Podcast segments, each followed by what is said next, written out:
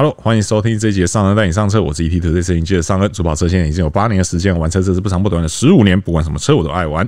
节目的一开始呢，先为介绍今天的特别来宾，这位是有超过十六年资历的资深汽车媒体人，To Game Some 有车赏媒体执行长，接着谈完他节目的固定来宾叶宇中小叶。Hello，大家好，上恩好，很开心今天来上车。对，今天来上的这一部车算是怎么讲啊？我我觉得在这个时代呢，我们有幸。可以见证到这一刻，这也是汽车产业百年以来一个蛮重大的十字路口。对，也就是说，在我们节目录制的前一天，嗯，在六月二十九号的时候，欧盟那边已经正式的宣布哦，决定了，对，真的是决定了，这次真的是就是那个章真的是已经盖下去了，对，而且是二十七个国家的这个环境部长一起盖下去，不能叫汽车了，对对对对，以后不能叫汽车了，对，就是这个有。使用石化燃料的内燃机引擎的车子，在二零三五年的时候呢，就通通都不能卖了。对对，那。为什么会这样讲？因为我知道有些有蛮多报道是直接讲说什么，就是二零三五电动化对这件事情。可是其实这当中还是有一点点呃不太一样的地方，这我们后面会细讲。但是总之大家就是知道一件事情是，从二零三五年开始，在欧盟境内的所有国家贩售的新车都不能是采用，不管是加汽油也好，或是加柴油也好的引擎的新车都不能卖了。对，那这个其实算是一个蛮重大的事件啦，哈，对，因为。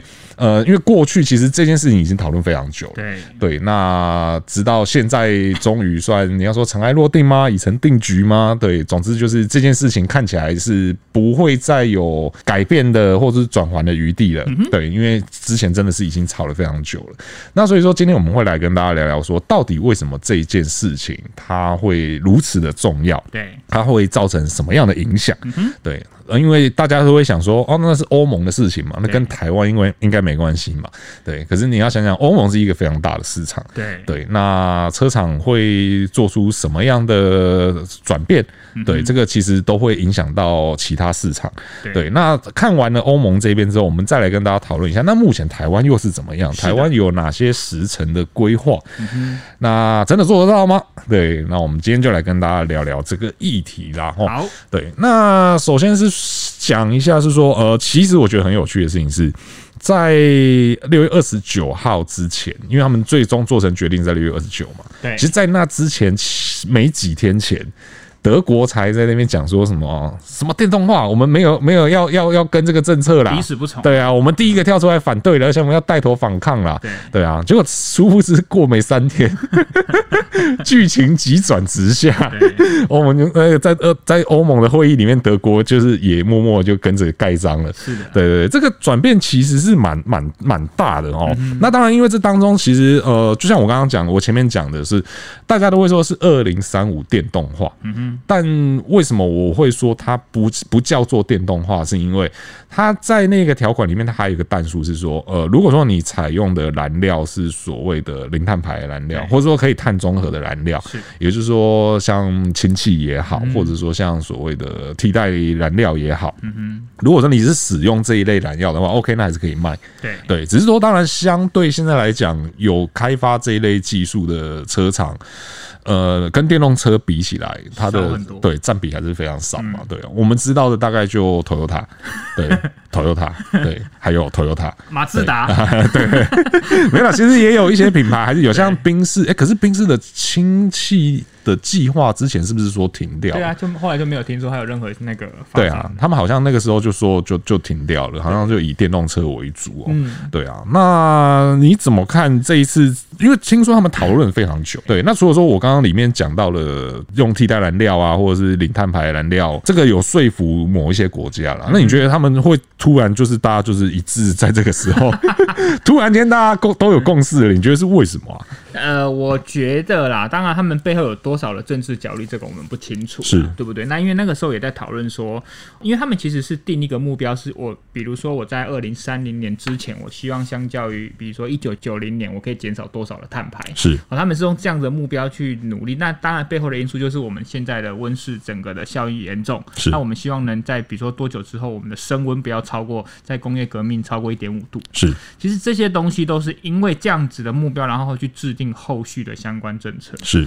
对啊，那在以欧盟来说的话，其实整个欧盟他们的温室气体排放，光是运输就是陆运来说，就占了四分之一。是。那以全球来说，大概占了百分之十七。所以你还是可以知道说，虽然我们都知道可能工业啊什么很关很多相关的碳排是主力，但是就光运输它也占了四分之一的部分。所以你要如果从四分之一的重要性去控制温室气体的排放。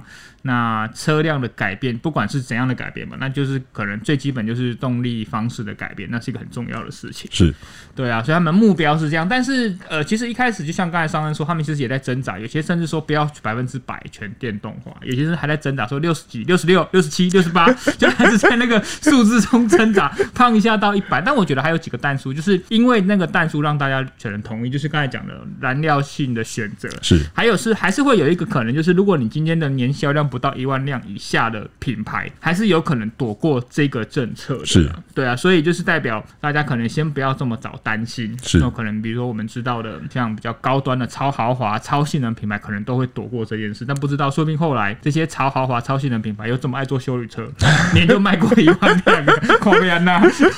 因为像小叶刚刚讲的这个，就是所谓的法拉利条款啊，对，对，外界都叫这个叫法拉利条款啊，对啊。那目前这个法拉利条款是说，它是说变成是延长到二零三五，是对。那但是二零三五之后，对啊，其实很快呢，就十十十多年的事情而已，对啊。那那当然，这些品牌他们其实都会把就是销量控制在万台以下，对对对，这个都是。但但我必须要说啊，就是我们那时候在录音前，我跟商人在讨论这件事，就是。好，其实我们现在地球环境受到温室气体排放的影响，还有升温的影响是很明显。是，哦，但是当如果真的没有人寄出这样子的政策的时候，我觉得大家讲一个台湾常讲就是 get 皮皮啊，对对啊，反正都没有人来定了，我能撑多久？毕竟我是负责一间公司的营运的话，我当然希望我们公司的永续的经营，我能卖多少是几台。对，但是当大家都在 get 皮皮的时候，没有人想要去支出这个铁碗的时候。我觉得我们地球环境不会有好转的一天，是，所以制定这个方式，我是个人是蛮乐见其成。但是当然，对于喜欢燃油车来说，它可能是个悲歌了。对，它可能就以后可能真的就没有燃油可以买到新的燃油车了。但是讲简单，就是如果你不这样逼这些车厂，他们我觉得不大会有大幅改善的机会。那有可能也会说，电动车的电池，然后电动车在制造电池的过程中，哦，其实很多东西都还不是到这么的。低碳排，然后也不是这么的环保。但是如果今天我们这么想没有错，但是如果今天我没有寄出一个二零三五年的时间定位的话，那我们刚才说的那些都还不算好的那些科技发展，它就更不可能会有加速改变的一天嘛。对，你看我们电动车从推出到现在，电池的成本这么快的降低，然后电池的蓄电量的能力也提升，那未来会不会有更多不用稀土的电池？好，那以后我们电池的回收也会更环保。当你没有自寄出了这个二零三五年门槛的话，我觉得大家不会有更积极的作为，所以我觉得虽然说这样讲解好像有点太理想化，但是如果你今天不讲这件事的话，不然你能怎么办？简单化，对，不然你能怎么办？其实，其实这个。也这个道理也很好懂啦，嗯、这个就跟我们在不管是以前念书也好，或是出了社会工作也好，对对对对，就是如果假设今天所有的计划都没有设一个 deadline，对对，没有设一个死线在那边，没有一个期限，好比说老师叫你做一份功课，然后跟你说，呃，你做好了再交上来，嗯。你看会有人交吗？然后下面就问：“哎、欸，你交了还没有？那我再等一下。”对啊，你看这样会有人交吗？然后在公司工作也是一样嘛。你任何事情没有设一个我跟你讲，那事情就是到后面默默它就没有了。大家去想一下那个场景，一定很多人遇过了。就是你在一个会议室里面，老板定出一个事情说：“哎、欸，比如说我们几号要交了。”对。然后如果当他还没有催大家，大家就是给皮皮。对对对对对。然后不然有人说啊，不要这么快啦，不然怎么办啊？我根本赶不出来啊。对。然后老板说不管就是这样。对对对。你就开始想办法了。对对。这个场景大家一定很熟悉嘛。是啊是啊是啊，所以其实他定出这个时间来，当然就是对整个发展来讲是好事。对对啊，就是至少大家好，现在就讲好喽，就是到这一天喽。对啊，那到这一天大家就是各自的东西要拿出来喽。是。对对对对对。那当然就会有些人讲说啊，这个其实毕竟我们是不是欧盟体系里面嘛，对不对？而且。欧盟体系里面也就那二十七个国家嘛，对不对？我买英国车嘛，对。像我那么喜欢英国车，OK 啦。都脱欧了嘛，对不对？阴谋。对，这个问题就来喽。对，就是我们虽然不在欧盟里面，欧盟就那二十七个国家，但是欧盟一年的新车的销量，嗯其实那个占比也是高的。对啊，对，我们刚刚讲了嘛，它二十七个国家嘛，对不对？你二十七个国家都有新车的需求，那当然它是一块很大的市场。那全世界的汽车品牌也并不是全部都是就是欧盟体系的国家嘛，但是这些汽车品牌要不要做欧盟生意？对，要嘛，它车还是要卖进去欧盟里面嘛，对不对？那。它是所以变得说，好比说，我们举一个例子，就是好比说，Toyota，Toyota 在欧盟应该也的国家里面，应该它的新车的销量也不算太少。当然，对。那你今天 Toyota 还要继续做欧盟的生意，嗯哼，那你是不是就得跟着这个游戏规则走？是的，对。那如果说你要跟着这个游戏规则走，那相对来讲，你就得去研发更多的电动车。是的，对啊。那你把重心放在电动车那边的时候，你的燃油车自然就会变少了。而且以台湾的市场来说，我们的很欧系品牌都是进口的，是对不对？那台湾的市场，你能？起多少自己自主自己决定要引进什么车的影响力是对啊，而且以我们台湾消费者对于欧系车款都还是有一定程度的迷恋嘛，是对啊，所以我觉得我们看欧盟怎么走，对我们来说参考价值是非常高的。是是是，当然说也不排除另外一个可能是说，因为相对于欧盟来讲，我们的那个 deadline 是比较后面一些些嘛，嗯、对不对？所以呃，我们能够卖燃油车的时间，燃油新车的时间相对还是比较多一点。点点，也是有一个可能性是说，会不会接下来这些燃油车它的改款的速度会变慢，甚至说可能到某一个时期的时候，它就干脆不改款了。对对，那可是因为它还是有在生产嘛，它的产线还是在那边嘛，就像德利卡这样。对对对对对，大家哎，大家应该都理解了吧？就知道我想讲什么了。对啊，会不会变成说呃，车厂会？比较大量的把这些货卖到还能卖的地方去，嗯，对，这个都是可以想见的未来。对对对对对，只是说，当然我们更可以肯定的是，电动车一定会变多。对对，其实也不用到说什么二零三五、二零四零啦，现在就已经很有感觉。从二一年到二二年的转变就相当明显。对对对对对对，就是不管是平价品牌、对豪华品牌还是超豪华品牌，不管你买了电动车能不能开，对，哦，一天一千五的补助，不管。你这样让我好难接招，你知道吗？我只是把那个状态描述的更真实一点。我好难接招啊！我的妈耶！要跟大家讲一下我们在讲什么。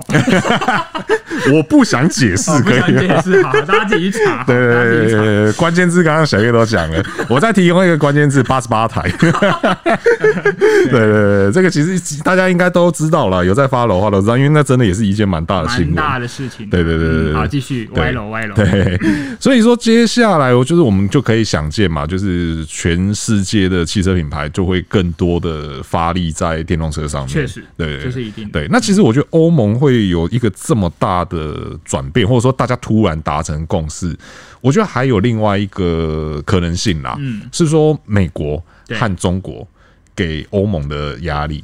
这这个压力并不是说美国跟中国就是。跟欧盟讲说啊，你们如果不做电动车的话，怎么样怎么样？而是说，是俄罗斯对乌克兰，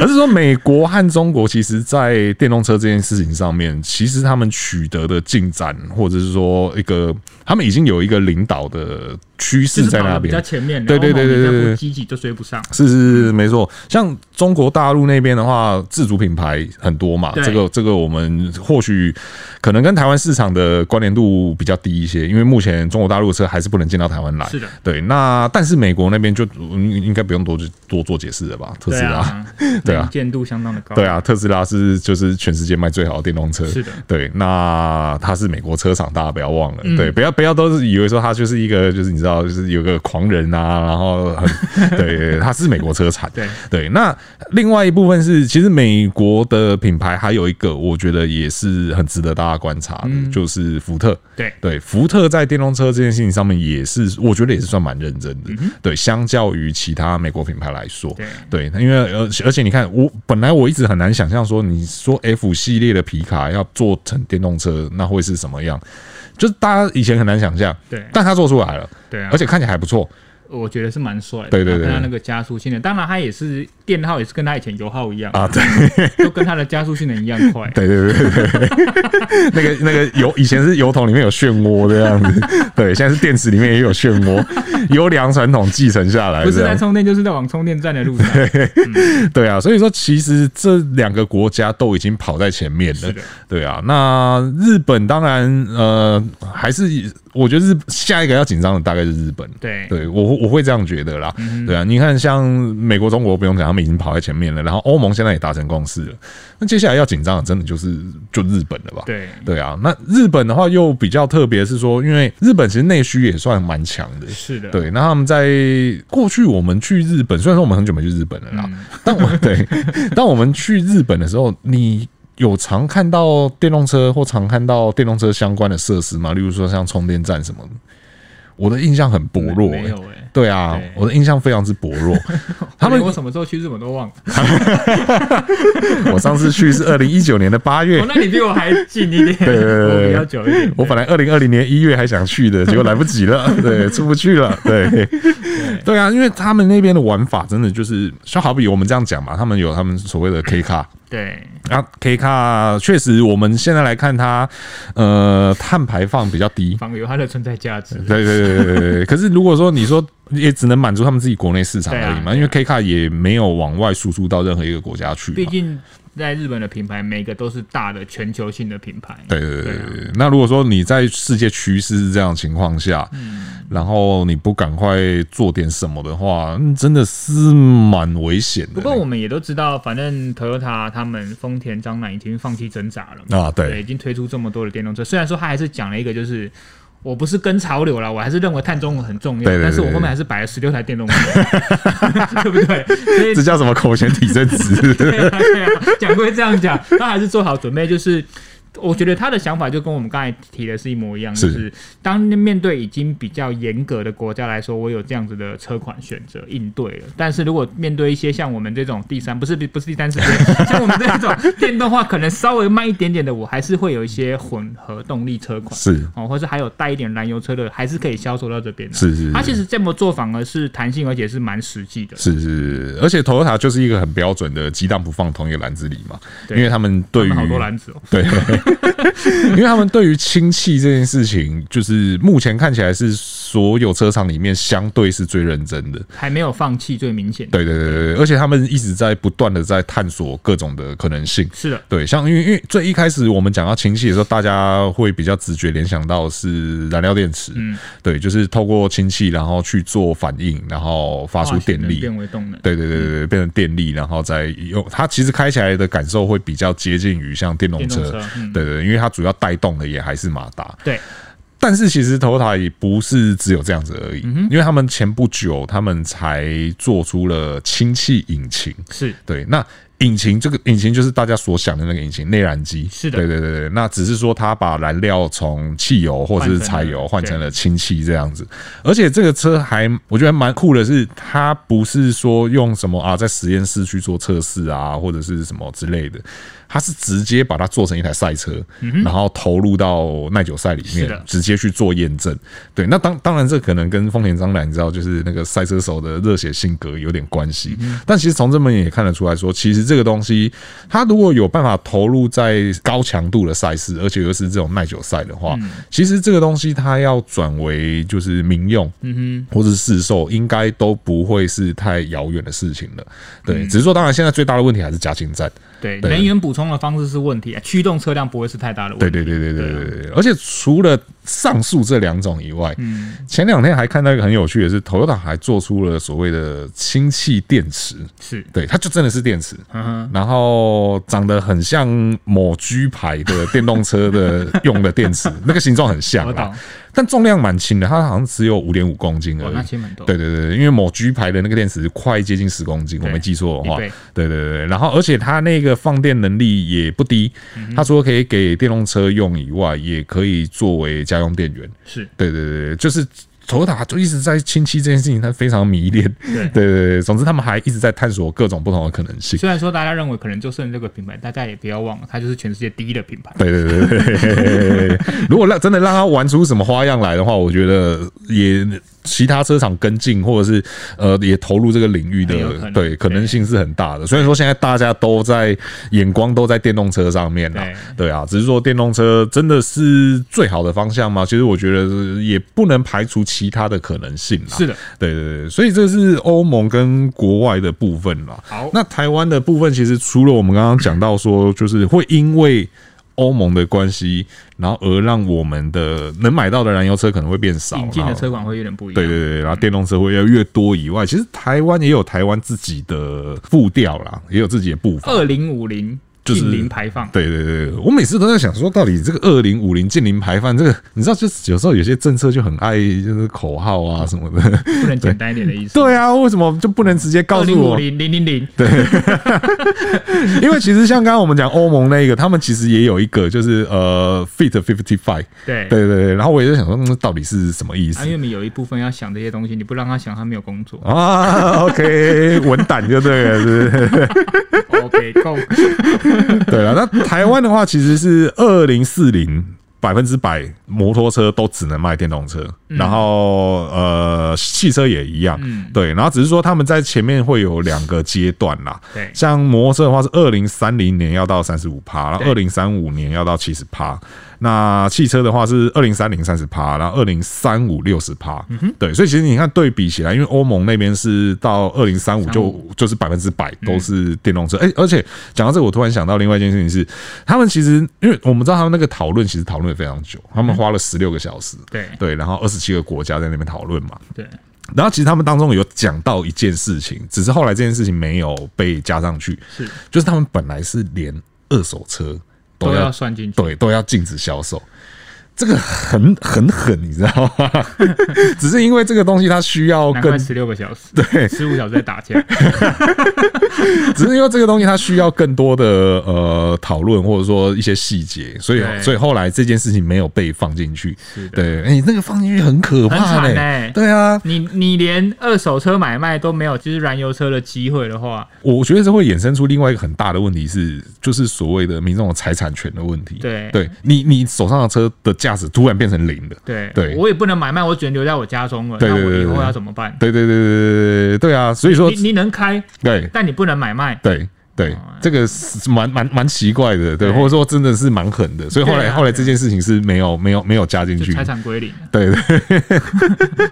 对，那台湾的部分其实就是，反正我们就记得是二零四零啦，所以说其实相较于欧盟还有多了五年的缓冲。是的，对，那这五年的缓冲，当然一来是说哦，可能我们相对比较幸福，可能还有。比较多的时间可以去存钱买自己想买的燃油车，对，至少财产没有归零。对，其实归零也不错，我们就拿电动车跟他换法拉利，这个可以上路哦，还有驾驶换法拉利给我。那个叫什么军富卡，对不对？军富卡、军品卡，十万换一元。对，那越讲越扯，越讲越敏感了。OK OK。对，那其实除了说，就是我们当然也定出了一个 deadline，定出了。一个时间点以外啦，其实这当中好像还有很多事情要做哦，太多了啦。因为我们就讲，不管是好，真的，如果今天都是路上都只能卖电动车，当然还不是路上的车全部换成电动车，对，光是只能卖电动车，我们就以台湾现在一年是卖大概四十万，对，代表可能从二零四零年之后。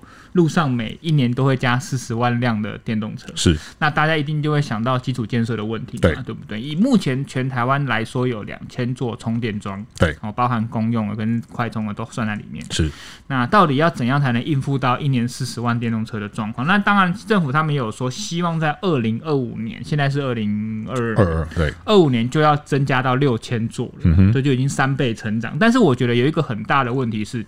现代电动车是对我们来说是怎样？是一个多一种动力的选择，是，所以我可以评估我有没有办法开电动车。对，如果你住集合住宅或者是你老旧的公寓，你没办法开，你不要开，OK，你可以省略这个议题。对。但是当未来你要买新车的时候，你只能买电动车。那你如果还是一样的相同居住环境的话，你不可能永远都是在外充电吧？对，对不对？那这个问题要怎么解决？对，这个这个就会牵涉到居居住的问题。对。这会是一个很大的议题，而且目前来说还有点未确定，因为我们台湾自己的电动车工业也到大概要到今年下半年会比较明朗。对，好，M I H 相关的电动车，台湾的电动车到底能怎样对应到我们台湾的用车环境，我们还不知道。或许可能在一个三五年，我们可能如果今天充电可以像是加油这么快，对，或者是我们甚至可以用换电的方式达到这样的话，我觉得一切都迎刃而解了。是，那如果是以我们用现在的科技能力。去幻想未来，如果到二零四零年都是这样子，我们还是必须要最快快充，可能要半小时才能换得八十 percent 的里程的话，那我觉得会是一个蛮大的灾难。对对对，对，那个到时候可能大家车上都要放空气枪了。对啊，因为如果说你的充电，那网友各种配音的，其实我觉得比原本的更好笑。大家有机会可以上网搜一下，OK，那真的很好笑。对，那其实当然你说像呃，如果说今天电动车用起来跟汽油车一样方便的时候，确实就像你讲，那些问题就都没有了。对，那只是说。呃，如果说要达成那样的理想，我们需要什么样的科技来做配套？当然，第一个是你快充技术可能要上来。现在快充其实真的，我觉得已经都不慢了，不算慢了。我们以最快的可能三百六十千瓦的来说，那个充电速度其实是非常惊人的。那其实相较于呃汽油车的用法来说，它那个已经快到是可以变成有点像是有点像加油站的概念，只是说，当然你可能你。长途的时候，你的加油的次数会变多，嗯哼，对，但是至少你不用花就是一个那么长的时间，然后对停留在同一个地方去做充电，这样。只是说，当然那个目前还是少数啦，对。对，三百六十千瓦那种还是少数，呃，站是少数，车也是少数，是，对对对，只是说我们已经渐渐有看到那个可能性存在。但是我们想一下，从我们开始讨论电动车到，比如说一百二十千瓦、一百八十千瓦，到现在三百六十千瓦，然后能对应三百六十千瓦的。快充的车辆，嗯，因为不止充电枪要这个水准，车本身要有这个水准，对，其实也是没几年的时间。对，其实对，就所以它的进步的速度是肉眼可见。明年坐在这边会不会就是七百千瓦，或是破破一千或一千千瓦？一千千瓦，对对对，也是有可能的。这就是因为有人要去。要这么快的制定这些，不逼你们这些人不会成长。对对，气气什么？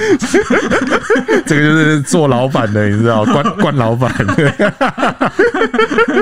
对啊，所以说其实所有东西都在进步。对对，那续航里程也是一样嘛。以前有个三五百公里，大家就觉得哇，好棒棒。现在也有破千的。对，现在也有破千的。对，而且是实际跑出来可以破千，不是说只在实验室里面。不是梦幻数字。对对对对对，所以说在这些因素加。加起来的情况下，看起来你说到二零三五或是四零，嗯，我觉得那电动车应该会跟现在电动车有非常大的不一样。但我觉得除了政府逼迫这些做能源的，或是做电呃做电动车的，或者做电池科技的成长以外，我觉得自己也要有一些成长，就是你自己本身在能源政策方面可能要更清楚，让民众了解。是，因为大家也也有考讨论到一个重点，就是我电从哪里来？对，或是电够不够？或是电够不够？对，那我觉得，当然我们政府自己也明说说，他们现在还是会有很努力的朝向绿能发电这一块。是，那其实也有一定的比例的，但是这个比例够不够成长的够快？那你够不够资讯透明？那你在几年、几年、几年的时候，你要达到那个目标，目前的达成率是多少？是，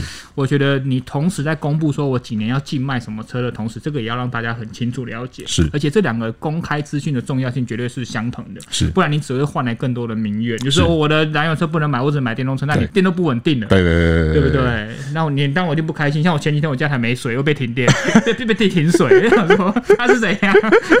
这个是最基本的民生需求，是对。但所以我觉得这这也要让民众可以幸福了。是是是，因为你看到现在呃，其实我们的。电力的供应一直都是在一个蛮吃紧的状态嘛，因为你看现在我们现在录音的时候还在六月，还没有七月，还没有到七八月那真正热的时候，然后就供电已经非常的吃紧了。那因为当然相对来讲，台湾的呃产业。用电还是需求量还是蛮大的。对，那刚好最近又有这个涨电价这个议题嘛。对对对，那你看涨电价，虽然说我们应该是都是不会被涨到的那一种，对，我们的用电应该都没有那么多。对啊，可是如果说你今天就是你的能源政策已经是这么紧的情况下，然后你路上的这么多车都变成电动车的时候，嗯哼。供电真的够吗？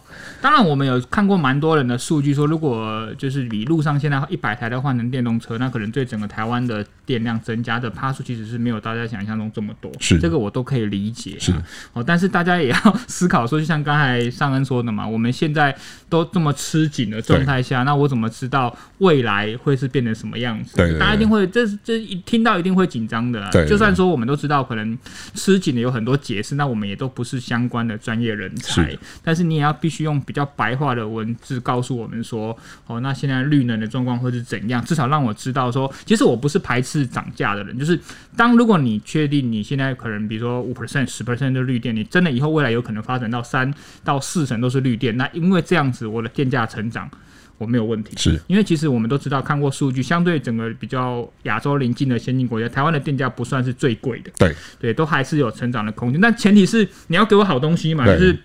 我今天去吃一碗三十块卤肉饭，今天变成一碗八十块的话，你要让我知道它为什么比较贵。就像我去一兰拉面加个白饭五十八块，因为他有告诉我他是日本的米嘛，好，那我买嘛。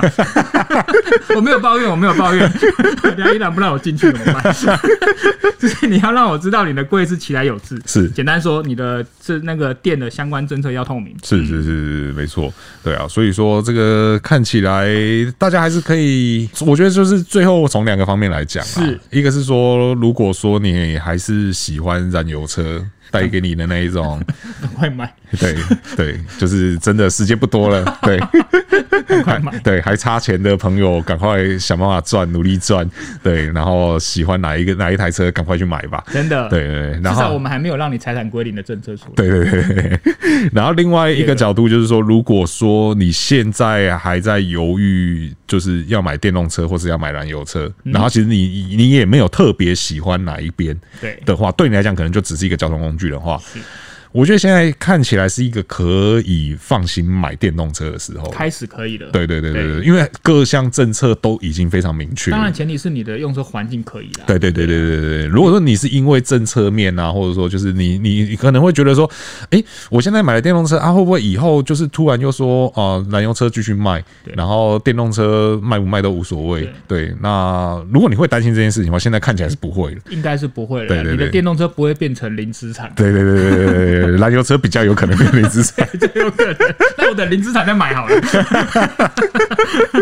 对，这个是 做梦啊，做梦各种做梦。对啊，如果说对电动车有考虑的话啦，现在看起来可以买了啦。对啊，也不用再担心说未来政策摇摇摆摆，会不会你电动车买了以后没地方充电，或者说它变得不值钱？看起来好像也还好。电动化越来越清楚，那其他我们刚才说的氢啊或什么，它可能也有可能存在，但是它可能都会是并行。对对，对，对，电动车电动化应该不会消失。对对对对对，而且它看起来是一个大家都一致要往的方向，要去的方向。对啊，对对对，要去了。对对对，真的。大家留言告诉我们对于要去的感觉。我怀疑你在开车，但我没有证据。没有，没有。